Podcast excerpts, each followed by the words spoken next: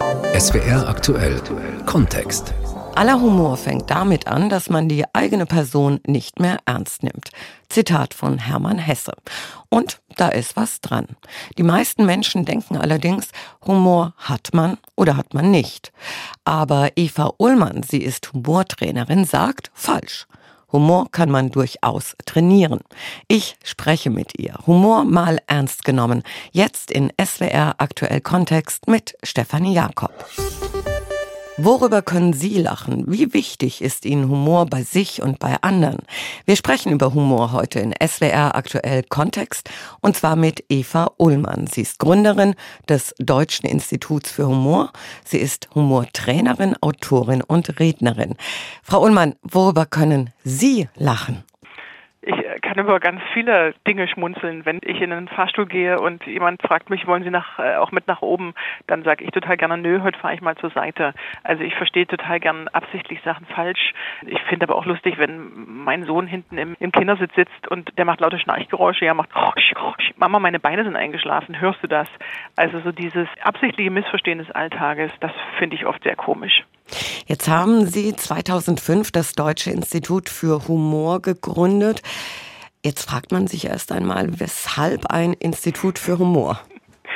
Das, äh, genau, weil die Deutschen keinen Humor haben und äh, ich aus dem Osten komme und da ganz dringend nach 40 Jahren. Nein, ähm, ich habe meine Diplomarbeit in der Sozialpädagogik über Humor in der Beratung äh, geschrieben. Ich habe mir tatsächlich sehr viele Beratungsstile von Sigmund Freud über Virginia Satir, Paul Watzlawick äh, mit seinen kurz, mhm. kurzen, humorvollen Interventionen und ich habe mir angeguckt, äh, kann Humor helfen? Und dann habe ich angefangen, auch äh, Medizinstudenten in Gesprächsführung zu trainieren. Also ich habe erste Seminare gegeben, ich habe bei einer Kommunikationstrainerin gearbeitet und ich dachte, wenn man Kommunikation trainieren kann, dann muss man das doch auch mit Humor machen können. Also dann, das war für mich so der Antrieb und dann dachte ich, ich will eigentlich nicht so eine Wald- und Wiesentrainerin sein. Äh, als Humortrainerin hat man es ja eh schon ein bisschen schwerer. Ne? Beim Humortrainer denkt man ja, der will jetzt so Schenkelklopfer trainieren ja, und deswegen äh. wollte ich dem einen, einen seriösen Rahmen geben und dachte, was ist ein, ein origineller Name für ein Fortbildungsinstitut und so kam das Deutsche Institut für Humor zustande. Also, das ist natürlich ein Augenzwinkern, aber ich meine es, ich meine es ernst und es ist ein mhm. Augenzwinkern und es passiert natürlich ganz viel. Ne? Die Leute sagen Spaßkombinat und äh, seid ihr so Witzetrainer und da wird so ganz viel reininterpretiert, aber die Leute stolpern auch drüber und, und gucken auf unsere Homepage und melden sich bei uns und damit habe ich ja genau das erreicht, was Humor kann, nämlich Aufmerksamkeit erzeugen. Das heißt Humor dann auch als eine Form der Kommunikation eine ganz natürliche. Also ich muss Menschen nicht Humor neu beibringen, aber sie benutzen ihn manchmal einfach ungeschickt. Menschen machen Humor, wenn sie entspannen wollen und benutzen aber Humor, der jemanden anderen beschämt. Und das kann man geschickter machen. Genau, als eine Form von Kommunikation, mhm. die mich sehr interessiert. Und zwar nicht im Sinne eines Bühnenprogrammes. Also ich halte ja auch viele Vorträge und da interessiert mich natürlich, wie wird ein Vortrag lustig und ich coache auch Menschen, ihren Humor auf die Bühne zu kriegen.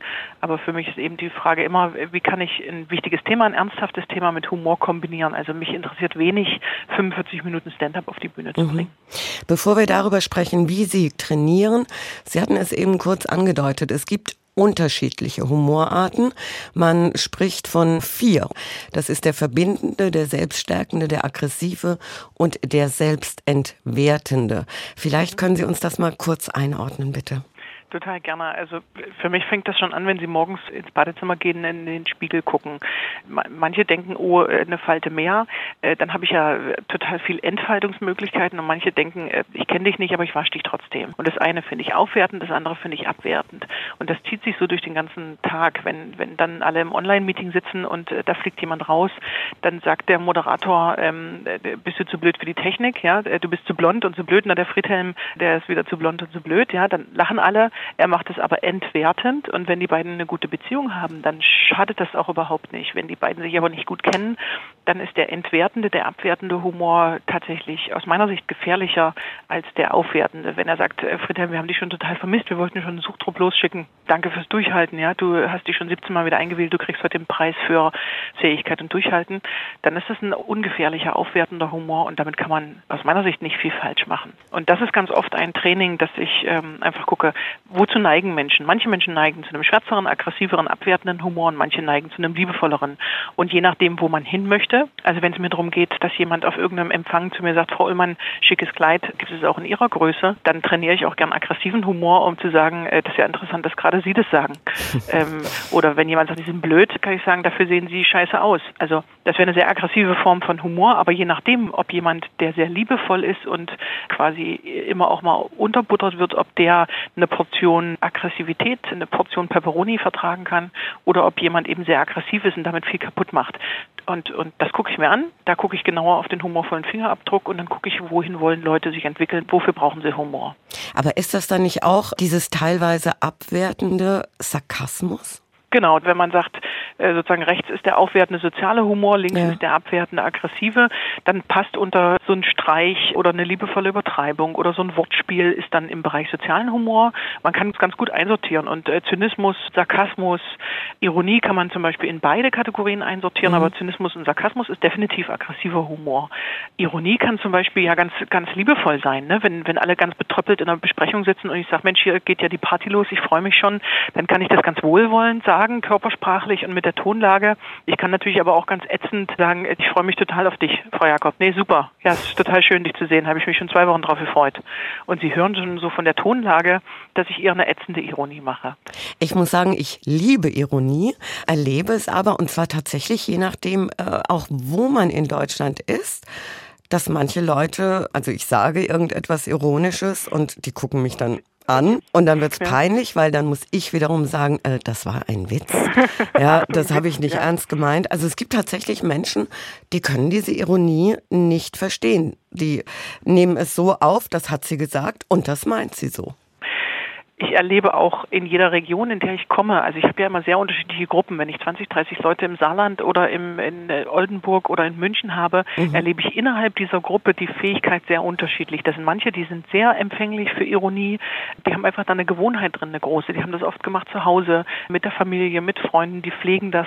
Und bei manchen ist das eben verschütt gegangen. Die konnten das als Kinder vielleicht mal, ja, als wir sozusagen wussten, dass der Schuh ein Schuh ist und das Telefon ein Telefon, nimmt man den Schuh ans Ohr und telefoniert. Das ist ja so das erste erste Verständnis. Ne? Ich mache was anderes als das, was es eigentlich ist. Kinder haben ganz viel Spaß an diesem Spiel, an diesem Statusspiel. Irgendwann lernen sie mit der kognitiven Entwicklung auch Ironie. Das heißt, wenn die Mutter ins Kinderzimmer kommt und sagt, hier sieht es ja ordentlich aus und sieht aus wie Sau, verstehen sie irgendwann, das ist ein Scherz. Und aus meiner Sicht geht es eben manchen wieder flöten.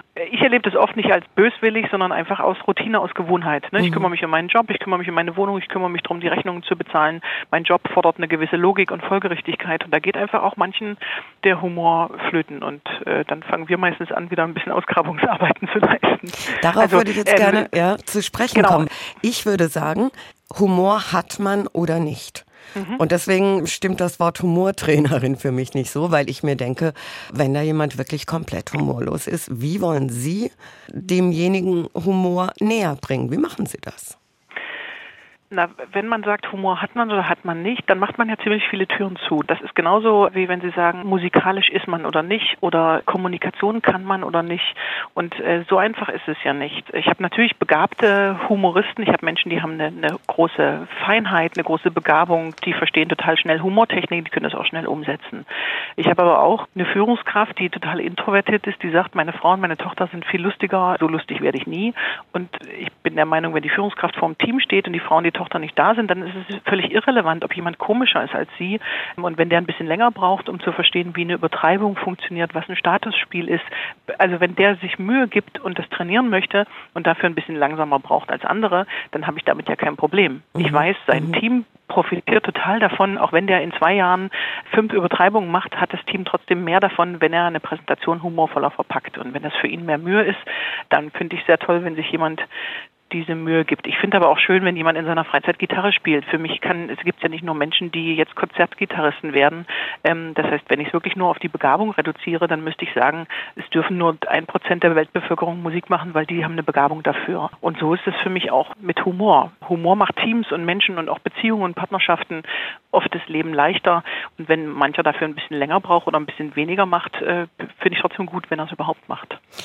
Ihr neues Buch heißt Humor ist Chefsache. Besser führen, verhandeln und präsentieren. Genau. So entwickeln Sie Ihren humorvollen Fingerabdruck. Jetzt frage ich mich trotzdem, wenn ich das lese oder wenn ich das auch im Institut bei Ihnen lerne, ist das dann nicht aufgesetzt?